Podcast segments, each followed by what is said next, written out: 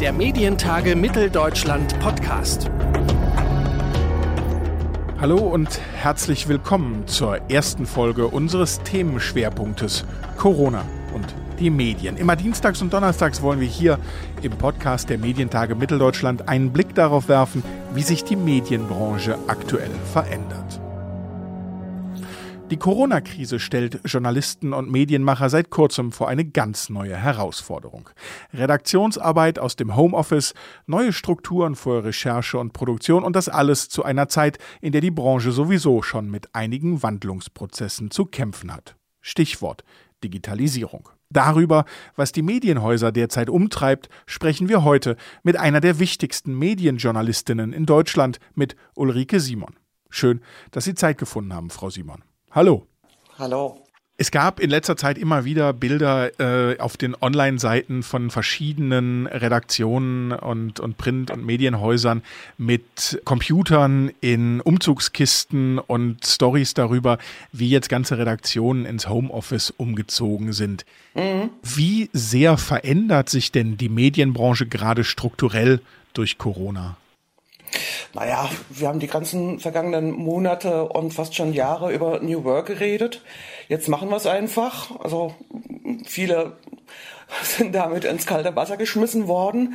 Und ähm, wie ich höre, weitgehend sind äh, die ganzen Redaktionen verblüfft, wie gut es funktioniert. Also sprich, dass tatsächlich Sendungen stattfinden im Fernsehen, dass Sendungen stattfinden, Moderationen stattfinden im Radio aus dem Homeoffice und auch jeden Tag eine Zeitung erscheint und die Magazine ebenfalls bisher noch ohne weiße Seiten erschienen sind und auch pünktlich am Kiosk oder beim Abonnenten lagen. Das alles funktioniert. Was ähm, anders ist, ist natürlich die Art des Arbeitens. Weil ich sag mal so, ich bin seit elf Jahren inzwischen selbstständig, ich bin das gewohnt. Bei mir geht bei dem schönen Wetter der Trend eher zum Out of Home Office auf dem Balkon bei dem schönen Wetter. Äh, ansonsten bin ich das Home Office gewohnt und ich habe mich am Anfang, als ich die Erfahrungen von anderen hörte, erst amüsiert und dann auch geärgert, weil es hieß, ach, wie schön ist das im Homeoffice, äh, man muss sich nicht mehr duschen, nicht mehr anziehen, äh, hat wenig Arbeit, viel Freizeit, kann viel nebenher machen. So läuft es natürlich nicht. Also das erfordert schon Strukturiertheit, Disziplin, auch den Spaß, weil nein, Homeoffice ist nicht langweilig, mühsam und unkreativ. Man muss nur es können und auch ich sag mal, Eigenschaften mitbringen ähm, und Arbeitsweisen mitbringen, die im Homeoffice gut funktionieren. Und vor allen Dingen, man muss auch ausgerüstet sein, zum Beispiel mit einem Stuhl, bei dem man, auf dem man nicht nach zwei Tagen schon schlimme Rückenschmerzen hat. das ist, glaube ich, ein äh, sehr verkannter, aber umso ja. wichtiger äh, Punkt bei der ganzen. Arbeitszimmer auch ganz wichtig. Laptop, damit jeder, aus, auch die Kinder und die Frau und der Mann, dass alle Laptop haben, damit jeder beschäftigt ist und seiner Arbeit nachgehen kann ich glaube, da können die großen Redaktionen oder die großen Häuser sich wirklich ein bisschen was abgucken von der Selbstorganisation von Freiberuflern und Selbstständigen. Wie glauben Sie denn im Umkehrschluss oder wird denn äh, etwas von den Strukturen, die jetzt so holter die Polter eingeführt wurden, äh, werden die bleiben? Wird davon was übrig bleiben, äh, auch wenn der Lockdown wieder aufgehoben wird, wenn wir irgendwann irgendwie zu einer Normalität in Anführungsstrichen zurückkehren werden? Es wird sicherlich Menschen geben, die bisher festangestellt im Büro gearbeitet haben und äh, jetzt festgestellt haben, dieses Homeoffice ist echt ihr Ding. Umgekehrt wird es auch welche geben, die sagen, oh mein Gott, äh, Gott sei Dank bin ich wieder in der Redaktion und Gott sei Dank bin ich wieder mit meinen Leuten zusammen und, und kann ungestört arbeiten. Das ist, wie gesagt, eine Typfrage. Diese ganzen Videokonferenzen, äh, die haben auch ihre Vor- und ihre Nachteile. Also ich zum Beispiel als Freie, die ein paar hundert Kilometer weg von der Horizont, also ich, ich arbeite ja für Horizont, bin da Autorin und ähm, war eigentlich bisher nicht bei den Konferenzen dabei. Das hat sich geändert. Ich empfinde das ehrlich gesagt als sehr wohltuend, da jetzt richtig mitmischen zu können, mehr noch mitmischen zu können, als ich es bisher telefonisch nur gemacht habe. Aber es ist natürlich jetzt nicht wirklich äh, die Lösung auf Dauer. Man braucht die Begegnungen. Ich vermisse zum Beispiel im Moment, also wenn, wenn, wenn viele sagen, hey, du bist ja Homeoffice gewohnt. Nein, äh, in der Form bitte nicht und ich will so auch nicht lange haben. Ich vermisse die Begegnungen, ich vermisse meine Termine auch die zufälligen Begegnungen, die Gespräche, den Flurfunk, der für eine Medienjournalistin übrigens ganz wichtig ist, äh, aber auch für andere Journalisten, der Flurfunk, dass du hörst, was läuft in den Häusern, in den Medienhäusern, worum geht's. Ähm, da da, da gibt es einfach keine Kommunikation. Ich merke auch, dass in den Medienhäusern, in denen ich recherchiere, da untereinander die Kommunikation nicht wirklich funktioniert, dass der eine, dass die linke Hand oft nicht weiß, was die rechte macht und umgekehrt. Also das äh, funktioniert alles nicht so reibungslos.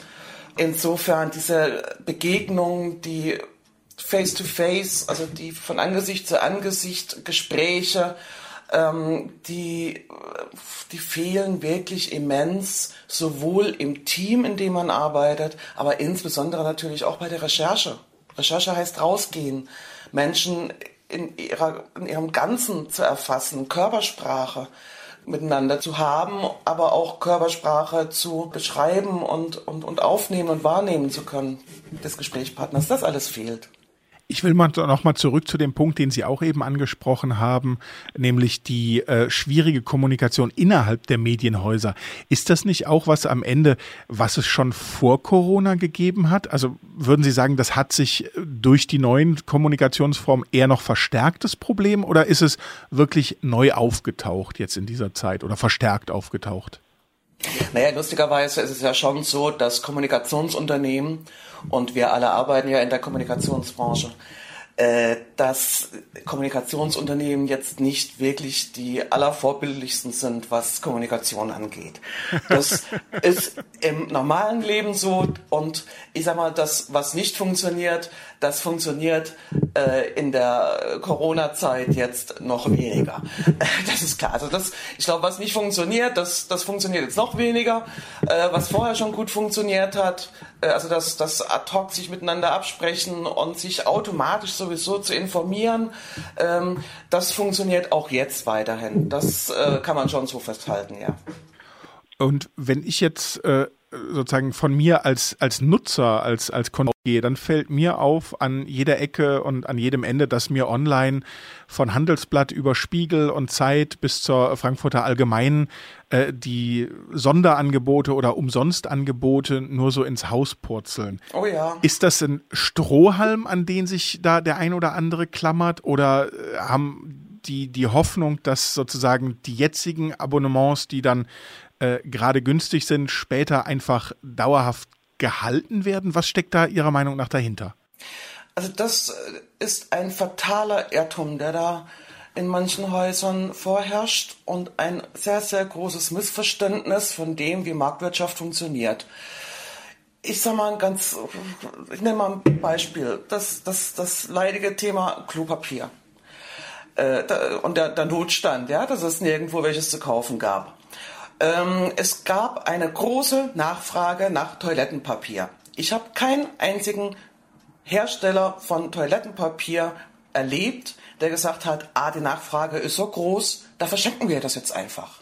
Nee, im Gegenteil, man war dankbar und froh und nahm sogar das fünflagige mit Kokosduft und Dekor. Ich habe das tatsächlich äh, im Laden gesehen, als einziges übrig gebliebenes und griff zu. Fünflagig Kokosduft, äh, äh, Dekor, braucht kein Mensch, aber ich war froh und dankbar, es zu haben. Ich habe keinen Hersteller erlebt, der gesagt hat, die Nachfrage ist groß, ich verschenke jetzt alles. Das ist das Prinzip der Marktwirtschaft. Nachfrage ist hoch, der Mensch ist bereit zu zahlen.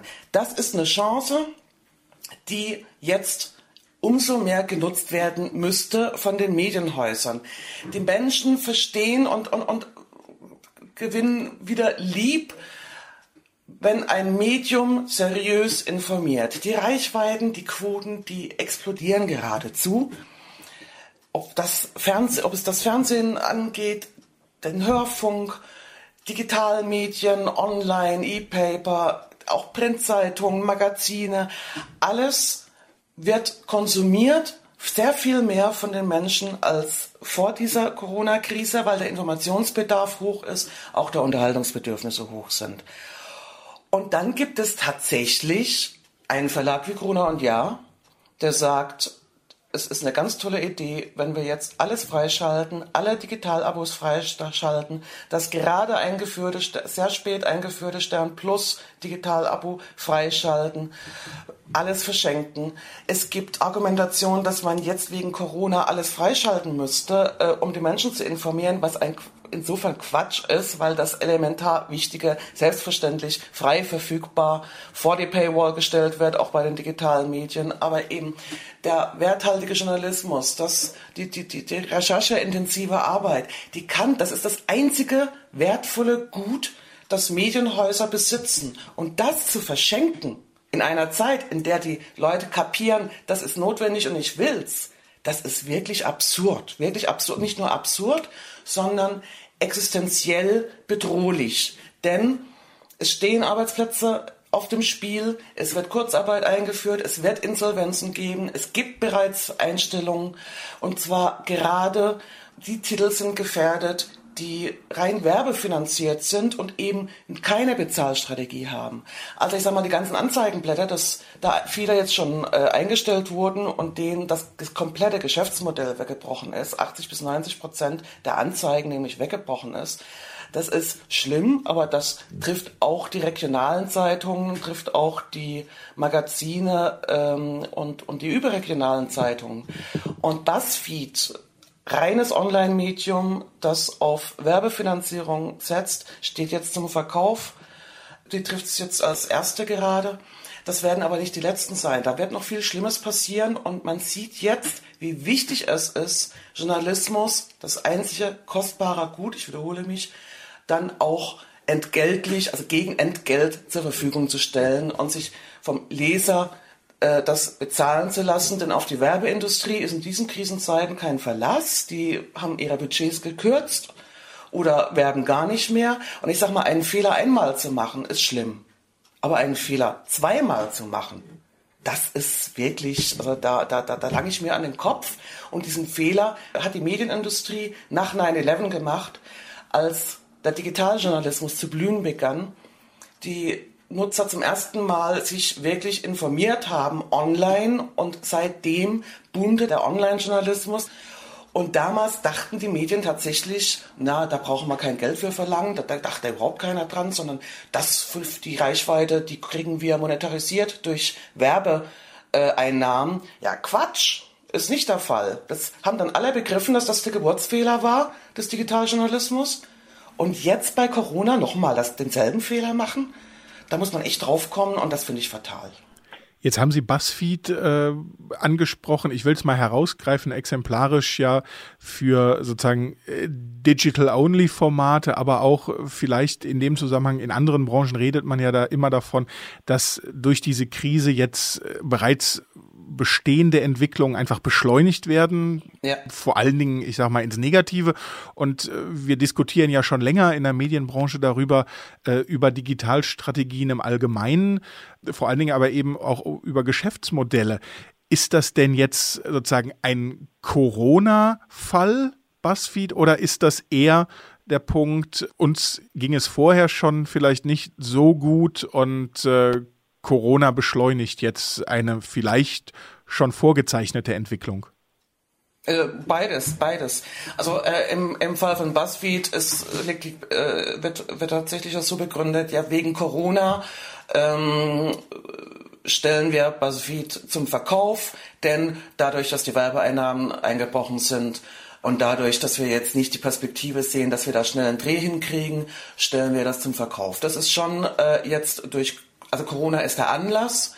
Und ich sehe auch, und das werden wir auch noch erleben, dass es in vielen Medienhäusern, die schlecht gemanagt wurden, die das Digitale vernachlässigt haben oder eben nicht früh genug darauf geguckt haben, dass sie im Digitalen ein Geschäftsmodell, ein halbwegs funktionierendes Geschäftsmodell aufbauen, dass die jetzt auch diese Corona-Krise zum Anlass nehmen werden, um ich sag mal, Managementfehler durch fürchterliche Sparmaßnahmen zu vertuschen. Durch Corona geht es auch den gut gemanagten Medienhäusern mit funktionierender Digitalstrategie ähm, nicht gut, ja, weil die Anzeigenmärkte, die Werbemärkte äh, bringen nun mal Einnahmen, die jetzt zu großen Teilen bis vollständig, also man redet wirklich von 70, 30, 70, 80, 90 Prozent der Einnahmen weggebrochen sind. Das ist fatal. Das Ganze, was, was ja noch äh, ein weiterer Punkt ist, wir reden seit langer Zeit darüber, Live-Journalismus zu machen. Das heißt Kongresse, wir veranstalten Kongresse, Leserdiskussionen. Es gibt ähm, Leserveranstaltungen, alle möglichen Tagungen. Die sind ja alle komplett weggebrochen. Das alles ist vorbei im Moment und wir wissen nicht, wann das wiederkommt. Auch wenn jetzt dieser Shutdown rum sein sollte irgendwann oder gelockert werden sollte.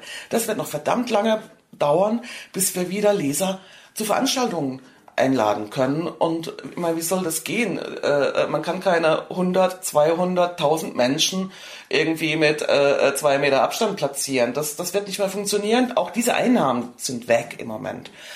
Und ähm, insofern, ähm, Corona beschleunigt vieles, ja, aber unterbricht einfach auch äh, vieles, was wir an, an normalem Geschäft einfach so haben. Sehen Sie denn im Umkehrschluss auch national oder international Medienhäuser, Medienmanager, die gut durch diese Krise steuern oder zumindest äh, gute Ideen, neue Ansätze verfolgen, von denen Sie sagen würden, das kann vielversprechend sein? Oder das ist ein richtiger Weg? Ich glaube, das kann im Moment niemand wirklich mit Gewissheit sagen. Also Tagesschau ist ja zum Beispiel aktuell wieder ein Lagerfeuer. Ja, davon das Fernsehen ist, ist wieder Lagerfeuer. Ähm, äh, dass, dass dieses Vertrauen, dass die Menschen wieder neu entdeckt haben in guten Journalismus online, auch egal in welcher Form angeboten, dass die auch uns Medien, die klassischen Medien wieder neu entdecken und wertschätzen und dabei bleiben. Bestimmt nicht in dem Maß wie aktuell, aber doch sagen, ja, ich äh, will mich da dauerhaft informieren und ja, ich habe einen Nutzen davon, wenn ich regional auch weiß, was um mich herum in meinem Viertel, in meiner Stadt passiert. Das ist die Chance, die man jetzt nutzen kann, einfach im Gespräch mit dem Publikum zu bleiben. Wir haben vor der Corona-Krise einen öffentlich-rechtlichen Rundfunk agiert, der äh, von vielen Seiten massiv unter Beschuss stand, der teilweise auch, ja, fast hatte man den Eindruck, angstgetrieben reagiert hat. Davon ist aktuell gar nicht mehr die Rede. Im Gegenteil, Sie haben es eben mit der Tagesschau schon erwähnt, sozusagen dieses schöne Bild vom Lagerfeuer. Kann der öffentlich-rechtliche äh, Rundfunk seine Position und gerade auch was die Information und die Seriosität anbelangt, kann er das jetzt nutzen und tut er es? Die, ja, der öffentlich-rechtliche Rundfunk nutzt im Moment sehr diese Möglichkeiten, ja. Die leisten auch wirklich richtig gute Arbeit im Moment äh, unter erschwerten Bedingungen. Ich erinnere nur, vieles wird aus dem Homeoffice gemacht. Und äh, die, die arbeiten teilweise äh, ja, wirklich rund um die Uhr. Das ist äh, wirklich etwas, wo sie das zeigen, wovon zuletzt immer nur geredet wurde, Public Value. Ja, also es hat wirklich einen öffentlichen Mehrwert. Das Nachrichtenangebot, auch das kulturelle Angebot übrigens. Also das beginnt bei ZDF Kultur und endet bei lokalen äh, Sendern, also dem RBB äh, und, und MDR und anderen, die Lesungen veranstalten, Konzerte live übertragen, also nicht live, sondern virtuelle La Konzerte übertragen, die virtuelle Ausstellungen organisieren und zeigen äh, im Netz. Diese ganzen Angebote sind etwas, das ist ja jetzt im Bereich dann Bildung, Kultur, Informationen, also im Kernbereich des Auftrags äh, der öffentlich-rechtlichen, leisten die da im Moment wirklich sehr, sehr viel unter erschwerten Bedingungen wie übrigens alle Redaktionen in ihrem Bereich wirklich sehr viel leisten, sich viel ausdenken, auch wie sie die Hilfe untereinander äh, organisieren können. Also das um mal aus dem öffentlich-rechtlichen nochmal kurz auszutreten, wenn, wenn in Thüringen die Zeitungszusteller jetzt nach Bedarf äh, auch Brötchen ausliefern.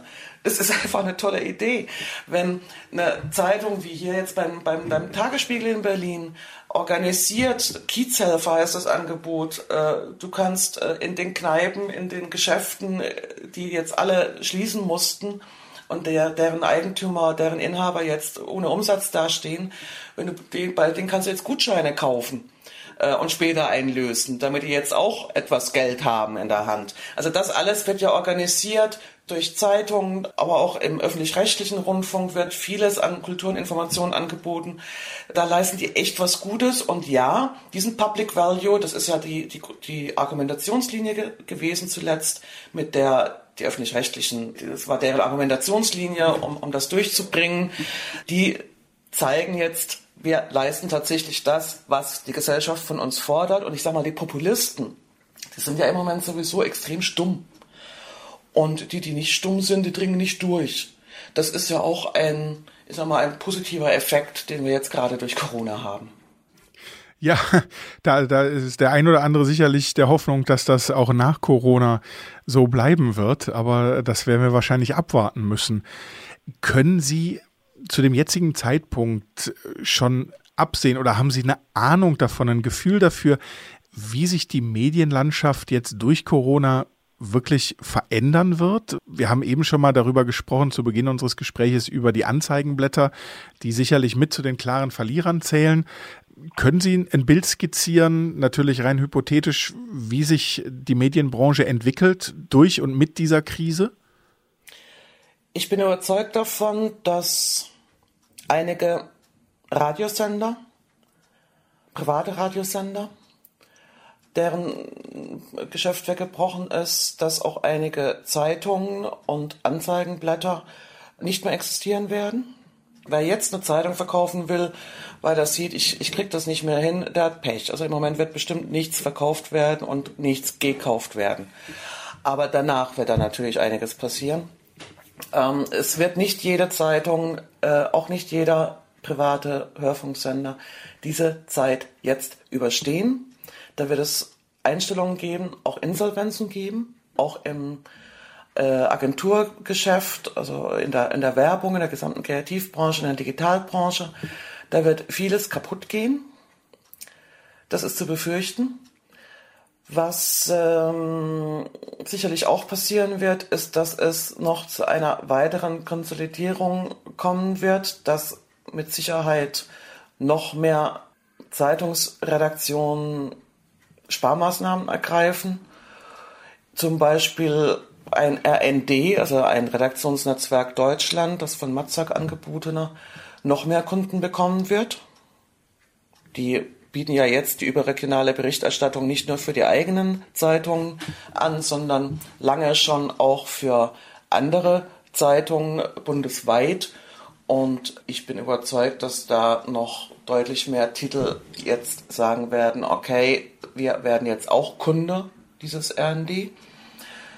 Facebook, da bin ich sehr gespannt, wie das sich entwickeln wird.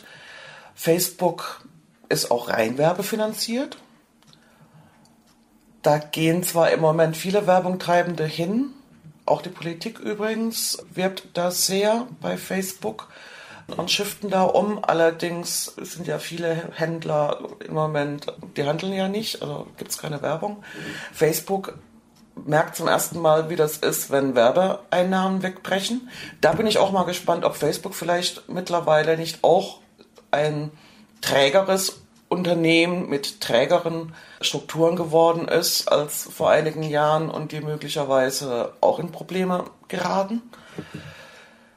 Und ja, dem Digitalen äh, wird Vorschub geleistet. Das digitale, also der digitale Journalismus wird sicherlich äh, sich ähm, deutlich weiterentwickeln, als das in den letzten Jahren der Fall war. Der wird einen Schub bekommen, ja.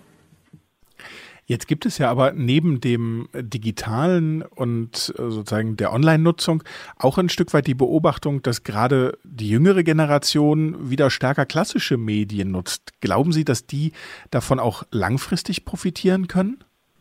Da bin ich mir nicht sicher. Der Medienkonsum ist im Moment einfach extrem hoch. Und die Zeit, um Medien zu nutzen, ist einfach groß. Also der Wettbewerb der Medien, der findet ja auch um die Zeit des Konsumenten statt. Und im Moment ist einfach mehr Zeit da und es gibt ein extrem hohes Informationsbedürfnis. Und ich sag mal, ein Streaming-Dienst, ein Netflix oder ein Disney, die jetzt auch im Moment gerade durchaus Aufwind erfahren, aber äh, die alle bieten ja keine aktuelle Information noch dazu aus dem Inland an. Die kriege ich eher bei der Tagesschau oder bei den Tagesthemen. Aber bei Netflix kriege ich keine aktuelle Information. Da kann ich Serien gucken, Unterhaltung gucken, aber ich kriege keine Information. Insofern, äh, auch dadurch, dass die Familien aktuell aufeinander sitzen, äh, da wird einfach gemeinsam auch Fernsehen geguckt am Abend, um zu gucken, so, was ist jetzt aktuell die Lage? Wie das sich entwickeln, also ich glaube nicht, dass das anhalten wird, wenn diese Corona-Zeit rum ist. Dann gehen die Familien wieder auseinander, die Leute sind wieder draußen, wollen wieder zeitunabhängig sich informieren, vergessen sich zu informieren, weil sie mit vielen, vielen anderen beschäftigt sind, verfallen wieder in ihre alte Strukturen äh, zurück. Trotzdem wird es sicherlich einige geben, auch der Jungen, die sagen, gut, ich weiß jetzt, öffentlich-rechtliche sind ganz gute, eine ganz gute Adresse und regionale Zeitungen sind eine ganz gute Adresse, wenn ich Informationen brauche und es ist gut, wenn ich mich permanent informiere und nicht immer nur mal schnell, schnell bei Facebook gucke oder äh, hoffe, dass mich irgendeine Information erreicht. Vielleicht gibt es da bei einigen schon diesen Klicks da im, im Kopf, dass sie sagen, sich zu informieren, sich permanent zu informieren und zwar bei Anbietern, die mir seriöse Informationen geben, das ist gar keine schlechte Sache. Das ist eine Hoffnung, ob es so kommt, werden wir sehen. Vielen Dank für das Gespräch. Darüber, wie die Medienbranche mit der Krise umgeht und was das auch für die langfristige Ausrichtung der Branche bedeutet, habe ich mit der Medienjournalistin Ulrike Simon gesprochen. Und in der nächsten Folge holen wir uns den Chefredakteur von RTL, Michael Wulff, ans Mikrofon. Denn auch der Kölner Privatsender musste einen völlig neuen Redaktionsalltag etablieren. Wie genau der funktioniert und wie sich die Corona-Krise auch auf neue Formate auswirkt, das fragen wir ihn am Donnerstag. Alle Folgen zu unserem Themenschwerpunkt Corona und die Medien können Sie natürlich nachhören und abonnieren. Das geht ganz einfach bei dieser, Apple Podcast, Google Podcast oder Spotify und natürlich auch auf der Webseite der Medientage Mitteldeutschland oder über Ihre Lieblings-Podcast-App. Wir freuen uns auch auf Ihre Bewertungen und über Ihr Feedback. Schreiben Sie gern eine E-Mail an podcast.medientage-mitteldeutschland.de. Mein Name ist Claudius Niesen und ich sage Tschüss und bis Donnerstag. Bleiben Sie gesund. Der Medientage Mitteldeutschland Podcast.